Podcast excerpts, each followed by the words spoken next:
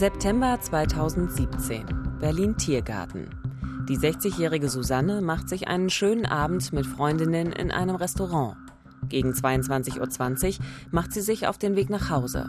Auf dem dunklen Pfad zum Bus verliert sich ihre Spur. Im Visier. Verbrecherjagd in Berlin und Brandenburg. Ein Podcast von RBB 24. Mit Theresa Sickert die als Journalistin eine große Leidenschaft für Podcast und spannende Geschichten hat und mit Uwe Madel. Dem Mann, der die Geschichten hat, Ehrenkommissar bei der Polizei Brandenburg und seit fast 30 Jahren Autor und Moderator von Täter Opfer Polizei, dem Kriminalreport des RBB. Bei uns geht es heute um den grausamen Mord an der Kunsthistorikerin Susanne Fontaine. Ja, das ist ein Fall, der in Berlin und Brandenburg wirklich viele Menschen berührt hat, und zwar schon von Beginn an, auch uns bei Täter, Opfer, Polizei. Es ist die Geschichte einer großen Liebe und die eines großen Verlustes. Viele haben daran Anteil genommen und gehofft, dass der Täter schnell gefunden und auch verurteilt werden kann. Wie das gelang, das wollen wir heute erzählen. Schön, dass Sie wieder bei uns sind.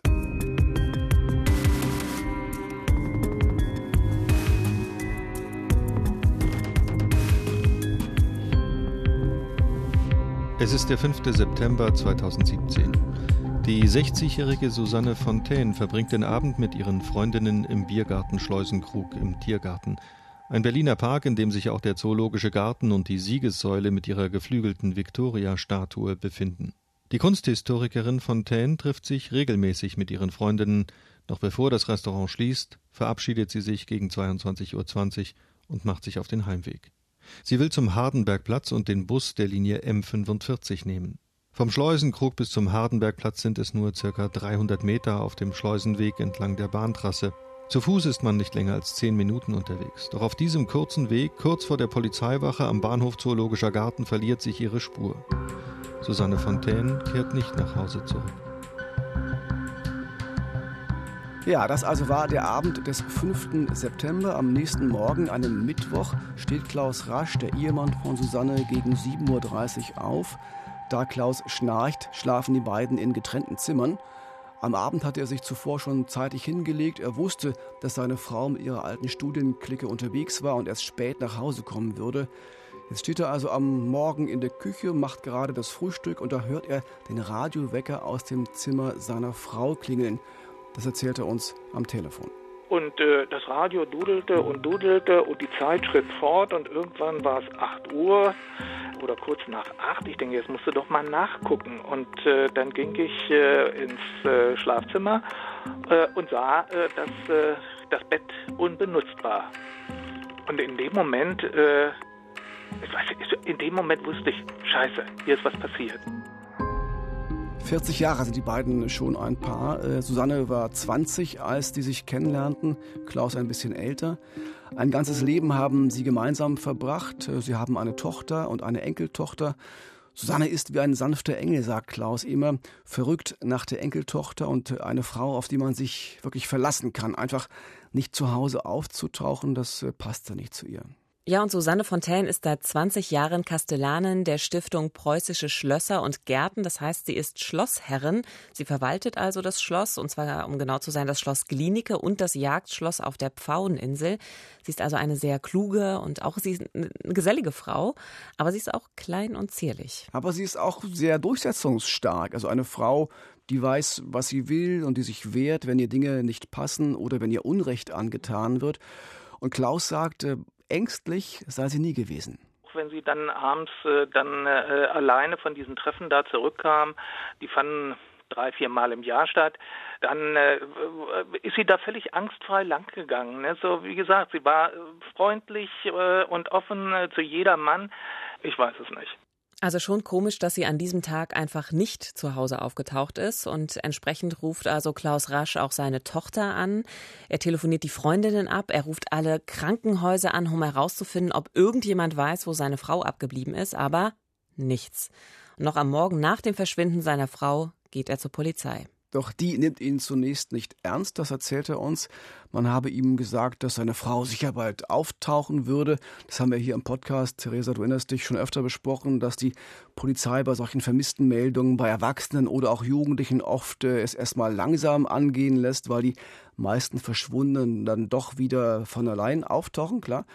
Aber Klaus lässt nicht locker. Er drängt darauf, sofort das Handy seiner Frau zu orten und auch mit Hunden nach ihr zu suchen und er kann die Beamten überzeugen.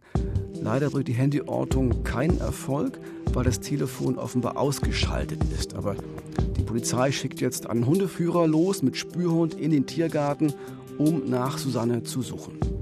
Und ich weiß, war so eine Kripo-Beamtin und die fragte mich danach, was meinen Sie denn, ne, was äh, mit Ihrer Frau passiert ist? Und da habe ich sie nur angeguckt und ich sage, sie ist tot, das spüre ich. Glaube, wenn man so lange zusammen ist wie die beiden, dann weiß man irgendwie einfach, dass was nicht stimmt. Er sagt ja auch, er hat es irgendwie gespürt, dass da was nicht stimmen Klar, kann. Man fühlt miteinander, ne? Das, genau, äh, genau. Und gleichzeitig macht mich das aber auch total traurig, das so zu hören. Aber die Polizei immerhin, die versucht jetzt Susanne zu finden. Ein Suchhund, ein sogenannter Man-Trailer, der schnüffelt jetzt an Sachen von Susanne. Und nun hat er also gewissermaßen den Geruch von Susanne in der Nase und soll sie nun im Tiergarten finden. Und natürlich gibt es hier auch dunkle Ecken. Also der Weg vom Biergarten Schleusenkrug, der ist tatsächlich sehr schlecht ausgeleuchtet. Man geht am Zoo vorbei und landet dann aber äh, auch, muss man sagen, nach wenigen hundert Metern nur direkt am Bahnhof Zoologischer Garten. Auf diesem dunklen Weg oder in diesen dunklen Ecken können da die Hunde irgendeine Spur von Susanne finden? Leider nein. Sie suchen ja auch tagsüber. Sie laufen die Strecke ab. Äh, sie finden nichts. Die Suche äh, verläuft zunächst ergebnislos. Es gibt keine Spur. Und es ist auch eine, eine, wirklich eine besondere Ecke da, so mitten in der Stadt und trotzdem so ein bisschen abseits gelegen und zuletzt auch ziemlich verwahrlost. Klaus nimmt die Sache jetzt selbst in die Hand, also er will selbst suchen.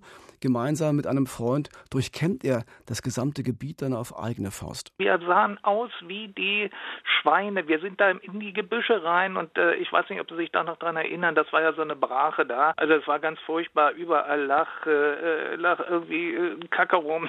so, äh, irgendwie halb aufgefutterte Konserven, Pommes frites Packungen, ach was weiß ich. Alle, das ist einfach so ein schlimmes Plätzchen da gewesen. Ja, es war wirklich ziemlich runtergekommen, äh, damals diese Ecke äh, zwischen Schleusenkrug und, und Bahnhof Zoo. Wir werden darüber auch nochmal sprechen im Laufe des Podcasts. Also Klaus entdeckt nichts, äh, keine Spur. Susanne äh, bleibt verschwunden und äh, Klaus ist verzweifelt und versucht irgendwie alles um seine Frau zu finden. Nachvollziehbar. Klar, Ja. er hat auch lange als Journalist gearbeitet, also er weiß, dass, dass Öffentlichkeit helfen kann. Deshalb gibt er jetzt auch äh, Interviews, äh, trotz der großen Angst und der großen Sorge um seine Frau. Auch wir haben damals über seine Suche und das mysteriöse Verschwinden von Susanne berichtet. Ich kann äh, im Moment weder lachen noch weinen. Gestern waren wir noch am Bahnhof Zoo und sind noch mal den Weg, äh, wo sie möglicherweise dann äh, verschütt gegangen ist, sage ich jetzt einfach mal so. Also wo sie auf jeden Fall verschwunden ist. Äh, da haben wir noch mal Flyer angebracht. Ja, also er war sehr aktiv. Er wollte wirklich nichts unversucht lassen, um seine Frau doch noch irgendwie zu finden. Also er hat rund um diesen Biergarten Schleusenkrug, wo sie dann verschwunden ist, auf dem Weg und auch am Bahnhof Zoo Bilder angebracht seiner Frau. Und sie zeigen eine sehr attraktive Frau mit mittellangem, lockigen Haar. Also sie wirkt für mich sehr, sehr freundlich auch. Sie lacht, sie wirkt lebenslustig und vor allen Dingen wirkt sie für mich auch viel jünger als 60 Jahre, würde man nicht denken, wenn man diese Bilder sieht. Das hat niemand von uns gedacht, als wir die Bilder gesehen haben von ihr, dass sie 60 Jahre alt ist. Es war in der Tat ihre Ausstrahlung, also diese Lebenslust, äh, auch die Klugheit aus ihren Augen, diese Attraktivität auch der Frau. Und diese Bilder werden dann von den Medien veröffentlicht und weil sie eben so eine besondere Frau ist, äh, die spurlos verschwunden ist, mitten in der Stadt, da hat das viele auf besondere Weise auch angefasst. Und während Klaus dann trotz der dunklen Vorahnung weiterkämpft und auf Hinweise hofft, gerät er selbst ins Visier der Ermittler. Und auch andere fragen sich damals, Mensch, der ist so umtriebig, der ist so aktiv und auch so offen nach außen. Vielleicht ist ja das doch nur eine Masche und vielleicht will er etwas verbergen. Klaus erwischt dieser Zweifel völlig unvorbereitet. Ich war ja noch nie irgendwie äh, in einem Ermittlungsverfahren, weder als äh, äh weder als Opfer noch irgendwie als Täter und äh, war völlig arglos, ne, so äh, als äh, ich dann da irgendwo auf dem Revier, ähm, also bei der Kripo, dann da einbestellt wurde, na, musste ich Aussagen machen und dies und jenes und also und ja, ich habe das überhaupt nicht gewusst, habe ich nicht im entferntesten dran gedacht, ne, dass ich da möglicherweise äh, in dem Moment auch als, äh, ähm, als potenzieller Täter irgendwie verhört wurde. Also man hört das auch sofort an seiner Stimme, wie ihn das berührt, äh, dass er da als möglicher Täter gehandelt worden ist. Es ist ein Schock für ihn. Weil die Erwartung hat man gar nicht. Ne? Also man, ja. man fühlt sich als Opfer, als Angehöriger eines vermissten Menschen, der auf der Suche ist. Gefühlt zum Täter gemacht. Und dann ist man zumindest verdächtig. Ja, na klar. Ja. Hm. Also die eigene Frau kommt nicht nach Hause, man meldet sie dann als vermisst. Und natürlich ist das dann echt nicht leicht zu verdauen, dass die Polizei dann da kommt und sagt, naja, könnte schon möglich sein, dass sie auch der Täter sind, dass sie tatsächlich etwas mit dem Verschwinden ihrer Frau zu tun haben. Und äh, das führte dann auch dazu, äh, dass ähm, äh, ich habe so Ferien, äh, eine Ferienwohnung im Harz. Diese Wohnung wurde dann aufgebrochen, ne, weil sie vermutet haben, dass ich äh, da möglicherweise wohl meine Frau versteckt hätte. Wie gesagt, aber warum sollte ich das getan haben? Ich fand das irgendwie so völlig abstrus. Und da haben mich eigentlich erst Bekannte drauf, von, drauf gebracht. Ne? Die fragten mich dann, na und wie gehst du damit jetzt um, dass du auch ja als potenzieller Täter in Frage kommst? Also für den Ehemann ist das definitiv eine schwere Zeit. Seine Frau ist verschwunden, er macht sich Sorgen. Oder, Uwe, ist das doch wirklich alles nur Fassade und er hat wirklich was mit dieser Sache zu tun? Das ist ja, Theresa, genau die Frage, die sich die Ermittler damals stellen und auch stellen müssen, sag ich mal. Das ist die berühmte äh, in alle Richtungen ermitteln Frage. Und wenn noch so vieles unklar ist, wie in diesem Fall, äh, dann ganz besonders, äh, denn Fakt ist nun mal, die große Mehrzahl aller Tötungsverbrechen sind Beziehungstaten. Das heißt, Täter und Opfer kannten sich vorher und Mann bringt Frau um, ist leider nicht so selten. Mhm. Das heißt, die Polizei muss diese Möglichkeit erstmal prüfen, auch wenn das sehr schmerzhaft sein kann und für Klaus in diesem Fall ja auch war. Und dann Drei Tage nach Susannes Verschwinden am Freitagmittag macht ein Mann eine grausige Entdeckung. Als er in einem Gebüsch am Schleusenweg mal kurz austreten will, entdeckt er eine Frauenleiche.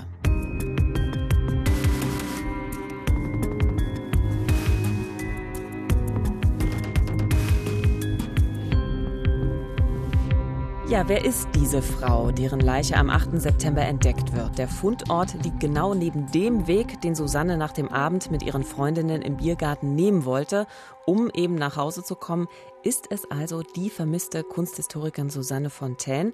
Ein Drehteam des RBB ist an diesem Freitagnachmittag zufällig vor Ort, als zuerst ein Polizeiwagen auftaucht und dann eben auch noch die Spurensicherung. Es sollte ein Beitrag über das Verschwinden von Susanne werden. Und jetzt sieht es so aus, als würde es der erste Beitrag über einen Mordfall. Die aktuelle Entwicklung ist so, dass am heutigen Nachmittag, am Freitag, die Leiche einer Frau hier gefunden wurde im Bereich des Verbindungsweges zwischen Hardenbergplatz und Schleuse Tiergarten. Ähm, diese Leiche steht möglicherweise in Verbindung mit einer vermissten Frau, die seit Dienstagabend hier als vermisst gemeldet worden war. Frau Fontaine war etwa gegen 22.20 Uhr am Dienstagabend auf diesem Verbindungsweg letztmals gesehen worden von Freundinnen, mit denen sie den Abend verbracht hat. Für uns hat daher oberste Priorität festzustellen, ob es sich um Frau Fontaine handelt. Ja, das war Winfried Wenzel, ein sehr erfahrener Ermittler und damals auch Pressesprecher der Polizei in Berlin. Der Fundort der Leiche wird jetzt weiträumig abgesperrt und die Kriminaltechniker beginnen mit der Spurensicherung. Winfried Wenzel erklärt, wie es dann genau weitergeht. Ja, wir werden jetzt natürlich genau mit den Ermittlungen beginnen, mit der Spurensuche und Sicherung, mit kriminaltechnischer Arbeit, mit rechtsmedizinischer Arbeit. Das ist jetzt ähm, mit oberster Priorität. Ähm, die Identität einerseits, aber natürlich auch die Frage, was ist todesursächlich, was hat dazu geführt, dass hier äh, diese Frau verstorben ist. Und, Uwe, können die Ermittler was herausfinden? Handelt es sich bei der Frau, die dort gefunden worden ist, tatsächlich um die Leiche von Susanne? Also die ersten Anzeichen, Theresa, die ersten Anzeichen am Fundort deuten sehr darauf hin und äh, bei der anschließenden Obduktion in der Rechtsmedizin wird es dann zur Gewissheit, es ist die Leiche der vermissten Susanne. Und klar wird auch, äh, sie wurde umgebracht. Der Täter muss sie mit massiver Gewalt zu Boden gebracht und dann erwürgt haben. Klaus hat die Leiche seiner Frau nie gesehen. Er wollte sich das nicht antun. Er wollte sich diesen Anblick ersparen. Aber er lässt sich Fotos zeigen, Detailaufnahmen ihres Körpers und so kann er seine Frau identifizieren. Zum Beispiel gibt es ein Foto von ihrer rechten Hand, da erkennt man zwei Ringe. Und er erkennt diese Ringe sofort wieder, einen großen Schmuckring mit einem eingefassten schwarzen Stein und den Ehering. Das ist so schrecklich und ich kann das sehr gut verstehen, dass man als Angehöriger, als Mann das nicht sehen möchte, also seine Frau in diesem Zustand nicht nochmal sehen möchte, weil es ist eben natürlich auch das letzte Bild, was man haben wird von diesem Menschen. Und ich glaube, ich würde auch von einem geliebten Menschen immer ein gutes Bild in Erinnerung behalten wollen. Ein positives. Aber es ist verschieden. Es gibt auch Menschen, die sagen, sie wollen noch mal diesen ne? Abschied nehmen, ja. sie wollen noch mal die geliebten Menschen sehen. Aber ich kann Klaus auch verstehen. Das ist natürlich eine Haltung, damit umzugehen, zu sagen, ich möchte diesen schrecklichen Anblick mir ersparen. Ich möchte meine Frau so in Erinnerung behalten mit dem letzten Bild, wie sie war. Mhm. Hm. Aber mir stellt sich eine Frage, denn einen Tag davor sind sie ja noch mit dem Spürhund dort entlang gegangen und haben nach Susanne gesucht. Warum hat man sie nicht gefunden? Also jetzt ist ja klar, die Leiche lag wirklich nur wenige Meter entfernt von diesem Weg. Ja, diese Frage beschäftigt alle. Sie hat uns damals beschäftigt und natürlich auch äh, Klaus. Er war ja selbst entlang dieses Weges durch jedes Gebüsch äh, gekrochen. Wir haben das vorhin ja, gehört. Wie die Schweine, mit, mit all dem Schmutz, der da rumlag auch. Noch am Tag, bevor sie gefunden wurde, hatte er dort rechts und links Flyer verteilt, aber Susanne eben ebenfalls nicht entdeckt. Eigentlich gibt es äh, nur zwei Erklärungen dafür. Entweder wurde die Leiche wirklich einfach übersehen und der Hund hat vielleicht eine andere Spur verfolgt, aber eben nicht die von Susanne. Oder der Fundort war nicht der Tatort und die Leiche wurde erst später dort abgelegt. Beides war möglich. Um das herauszufinden, übernehmen jetzt die dritte Berliner Mordkommission und die Berliner Staatsanwaltschaft die Ermittlungen. Allerdings können wir aus ermittlungstaktischen Gründen, es handelt sich um Täterwissen, nicht sagen, wie die Frau umgebracht worden ist. Es gibt jetzt also zwar die traurige Gewissheit, dass Susanne nicht mehr am Leben ist, doch wer ihr das angetan hat und warum, das ist immer noch offen. Jetzt gibt es eine Leiche. Lässt sich da der Verdacht gegen den Ehemann weiter erhärten oder finden die Ermittler heraus, da steckt doch jemand anders dahinter? Gibt es irgendwelche Hinweise, Uwe? Also zu dem Zeitpunkt äh, gibt es noch keine klaren Hinweise. Vieles ist weiterhin denkbar. Deshalb suchen die Ermittler auch über die Öffentlichkeitsfahndung dringend nach Zeugen, die da in der Tatnacht vom 5. zum 6. September etwas beobachtet haben. Wobei so eine leichte Tendenz wird hier schon deutlich in dem Statement von Oberstaatsanwalt Martin Steltner. Das ist ein Fall, der noch viele Fragen aufwirft und wir müssen in alle Richtungen ermitteln. Das tun wir auch. Es gibt gewisse Hinweise darauf, dass sich um einen Raubmord handeln könnte. Allerdings darf man da nicht äh, vorstellen in diese Richtung äh, denken und sich darauf beschränken. Also da haben wir es wieder. Immer noch in alle Richtungen die schöne Floskel. Aber ein Raubmord scheint wahrscheinlich. Also vielleicht ist es doch nicht der Ehemann. Was sind denn jetzt die nächsten Schritte, Uwe? Also es wird äh, zunächst äh, umfangreich um den Fundort der Leiche herum ermittelt und alles auch dokumentiert, also ganz normale Tatortarbeit. Auch eine Drohne wird eingesetzt, um dieses etwas unübersichtliche Gebiet dort zwischen Bahnhof Zoo und dem Biergarten aus der Luft zu filmen, von oben und vielleicht auch noch so einen Hinweis zu finden. Äh, die ganze Gegend dort ist, wir haben es schon besprochen, ziemlich vermüllt. In der Nähe des Fundorts an der Bahntrasse direkt hinter den Büschen kampieren viele Obdachlose. Auch sie gelten als Verdächtige und werden befragt. Und dann kommt, wie vorhin schon angedeutet, der Fahndungsaufruf an die Öffentlichkeit, auch bei uns in der Sendung bei Täter, Opfer, Polizei. Wir suchen Personen und Zeugen, die uns sagen können, sie haben irgendwas Verdächtiges beobachtet in dem Bereich zwischen der Gaststätte und dem Bahnhof Zoo, eben diesem Weg. Obwohl es auch danach einige Zuschauerhinweise gibt, keiner führt zu einem möglichen Täter. Dann aber kommt doch Bewegung in den Fall und dafür sorgt das Handy von Susanne.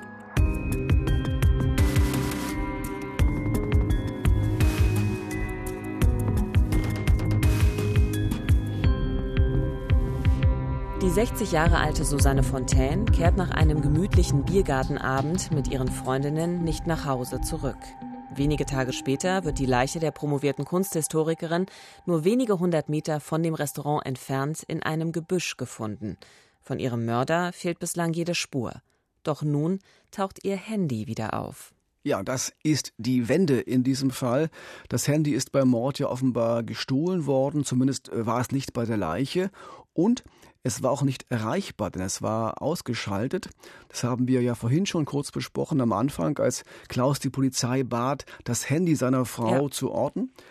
Drei Tage lang war Ruhe, drei Tage lang war das Handy nicht auffindbar, aber dann am vierten Tag, nur ein paar Stunden nachdem öffentlich wurde, dass man die Leiche gefunden hatte, da wurde das Handy wieder eingeschaltet und das offenbar mit einer neuen SIM-Karte.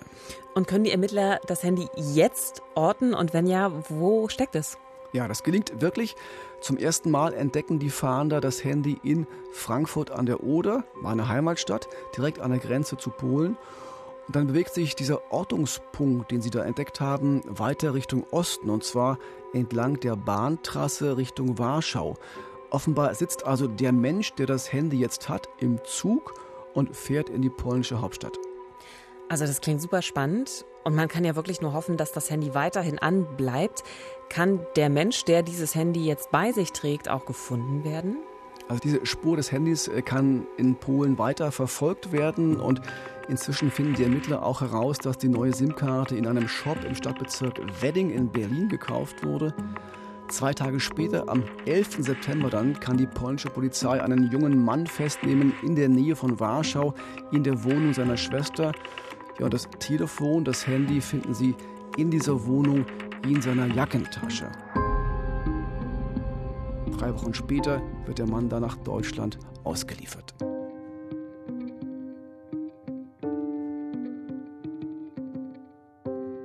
Gott sei Dank, das klingt erstmal danach, als hätte man einen möglichen Täter gefunden. Der war dringend tatverdächtig, na klar. Mhm. Was weiß man denn jetzt über diesen Mann, Uwe? Ja, der Mann heißt Elias A. und galt in Berlin einige Zeit als wohnungslos. Er stammt ursprünglich aus Tschetschenien, das ist ja diese lange umkämpfte Kaukasusregion, die jetzt ein Teil Russlands ist. Mit 13 Jahren noch als Kind ist er nach Deutschland gekommen. Seine Eltern hatten hier Asyl beantragt. Da die Familie aber über Polen eingereist ist, wurden sie wieder nach Polen ausgewiesen. Elias kam dann, als er 15 war, allein wieder zurück nach Berlin und wurde hier zunächst geduldet, bis er kriminell wurde. Eigentlich hätte er am Mordabend gar nicht mehr in Berlin sein dürfen, denn er sollte zuvor schon abgeschoben werden. Was heißt denn, er wurde kriminell? Also da gibt es ja doch eine größere Bandbreite, was das alles bedeuten kann. Was hat er gemacht? Das begann sehr früh, als er mit 15 wieder zurückkam nach Berlin. Er wurde wirklich zum Intensivtäter. Als Taschendieb hat er angefangen, als Fahrraddieb weitergemacht und dann begann er alte Frauen zu überfallen. Er schlägt sie dabei wirklich brutal, auch ins Gesicht und verletzt sie und raubt schließlich ihre Handtaschen. Im September 2015 wird Elias dann zu 18 Monaten Jugendhaft verurteilt. Die Ausländerbehörde will ihn ausweisen, doch dazu kommt es nicht, auch nicht nachdem er Ende 2016 aus der Haft entlassen wird. Wie kann das denn sein? Das haben sich alle gefragt und das ist auch äh, das Drama quasi in diesem Fall auch so ein bisschen. Elias gilt zu dieser Zeit noch als minderjährig, äh, obwohl Ärzte davon ausgehen, dass er mit seinem Geburtsdatum getrickst hat und längst älter ist. Er kann deshalb nur ausgewiesen werden, wenn er in seiner Heimat eine Betreuung hat, wenn die garantiert ist.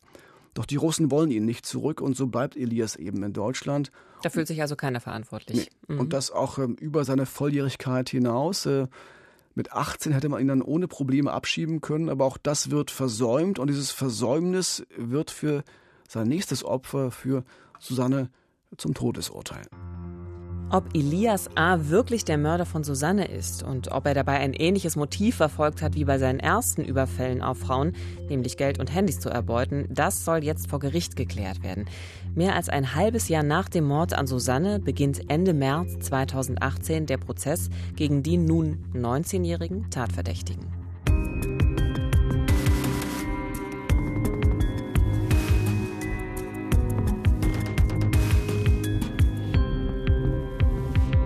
28. März 2018. Prozessauftakt vor der Jugendkammer des Berliner Landgerichts.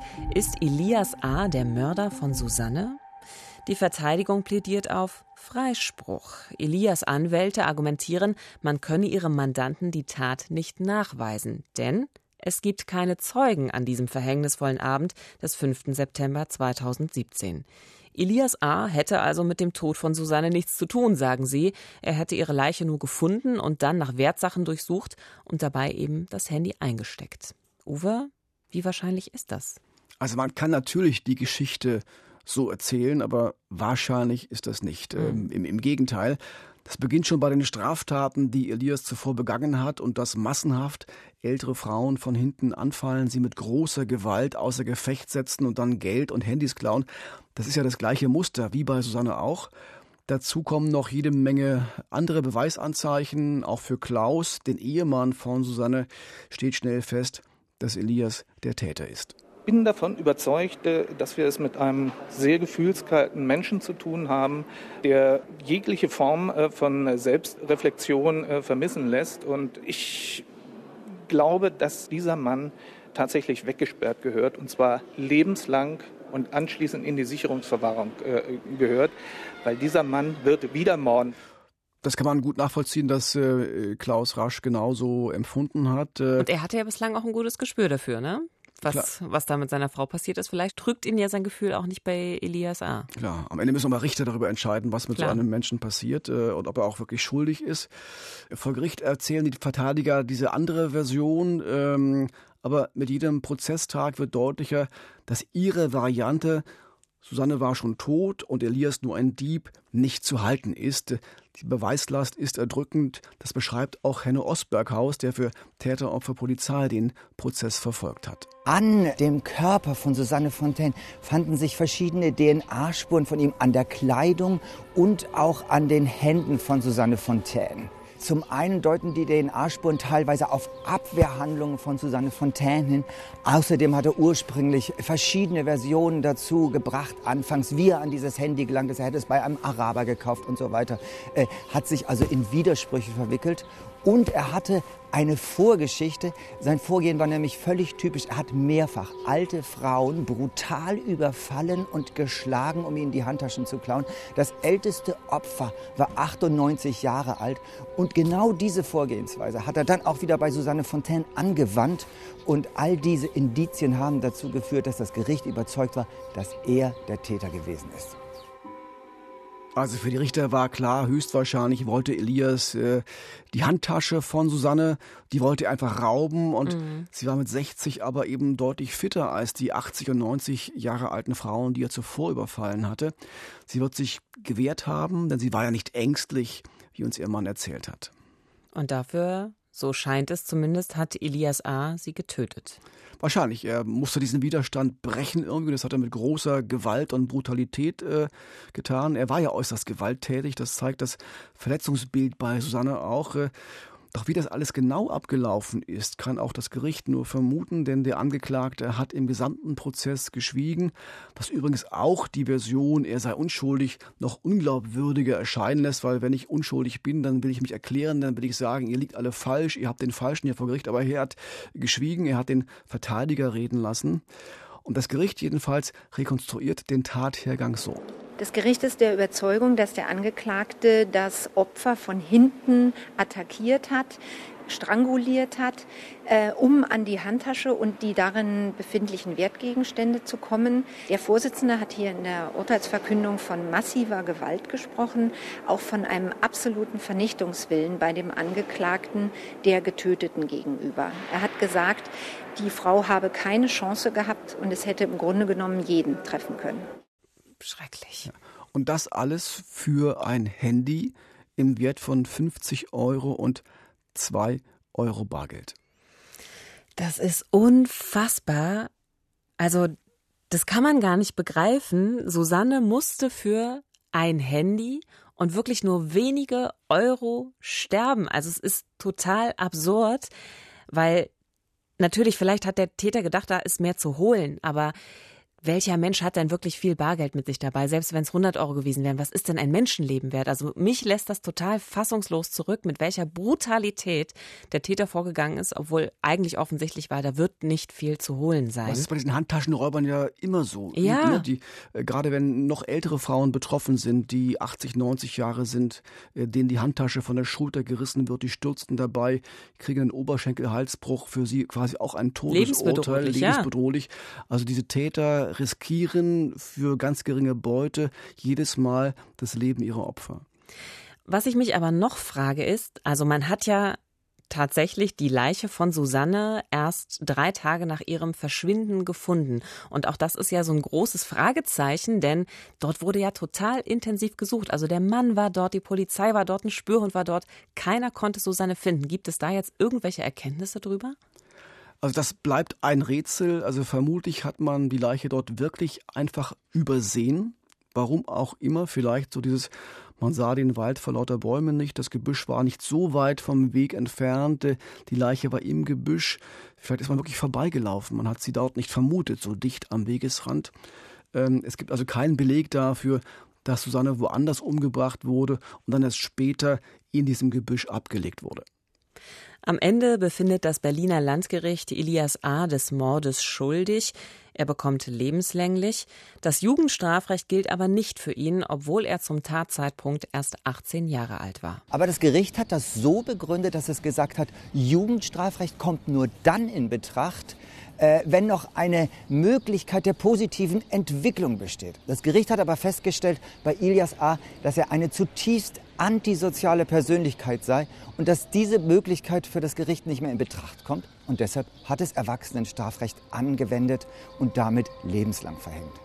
Der Elias wurde in den letzten Jahren hier in Deutschland immer wieder Unterstützung angeboten. Immer wieder gab es neue Jugendhilfeeinrichtungen, die es mit ihm versucht haben. Aber alle haben sich die Zähne ausgebissen an ihm. Er war für kein Angebot zu erreichen. Selbst die Jugendgerichtshilfe hielt ihn für einen aussichtslosen Fall.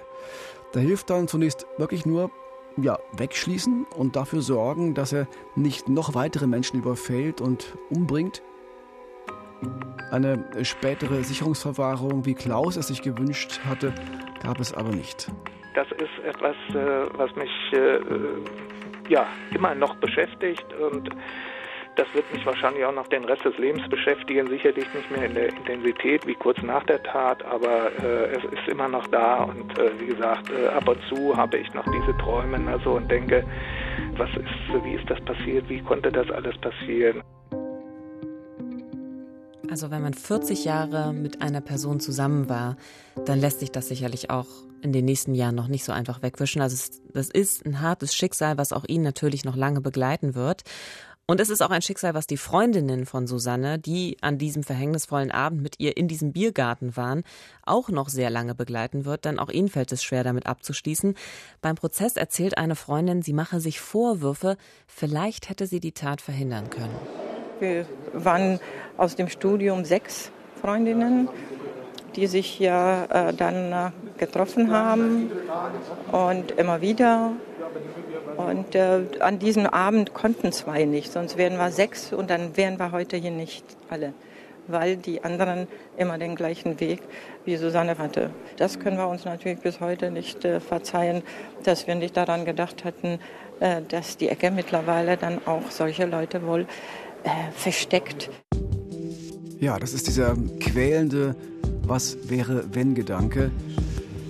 Was wäre, wenn Susanne diesen dunklen Weg an diesem Abend nicht hätte allein laufen müssen?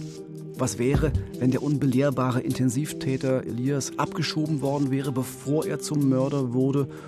Und was wäre, wenn man sich in Berlin frühzeitig um die wachsende Verwahrlosung und Vermüllung im Tiergarten gekümmert hätte? Dann würde Susanne heute vermutlich noch leben. Es gibt viele Was wäre wenn in dieser Geschichte. Sie alle aber helfen nicht weiter. Ein Enkelkind hat seine Oma verloren, eine Tochter ihre Mutter und ein Mann seine Frau. Für immer. Also wir, wir waren 40 Jahre lang äh, zusammen, waren allerdings erst seit sechs Jahren verheiratet und äh, das ist, äh, wir, wir haben uns, äh, also ich war, ich war schon älter, aber sie war ja noch relativ jung und äh, wir haben, äh, wir sind zusammen dieses Leben angegangen und, und dann war es zu Ende.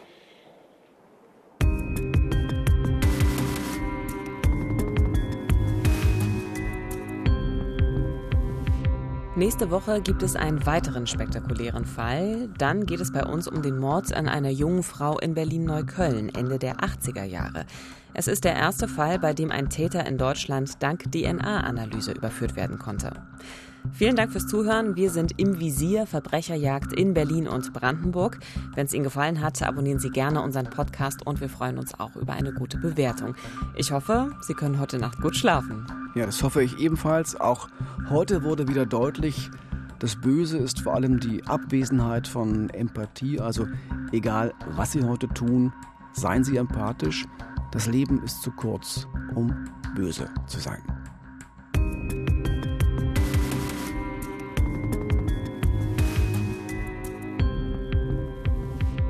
Im Visier Verbrecherjagd in Berlin und Brandenburg ist eine Produktion des RBB. Redaktion Silke Lessmann und Uwe Madel. Projektleitung Nina Siegers. Moderation und Manuskript kommen von mir, Theresa Sickert. Neue Folgen gibt es immer sonntags auf allen gängigen Podcast-Plattformen und in der ARD Audiothek, sowie auch die Folgen unserer ersten Staffel von Im Visier. Im Visier. Verbrecherjagd in Berlin und Brandenburg. Ein Podcast von RBB 24.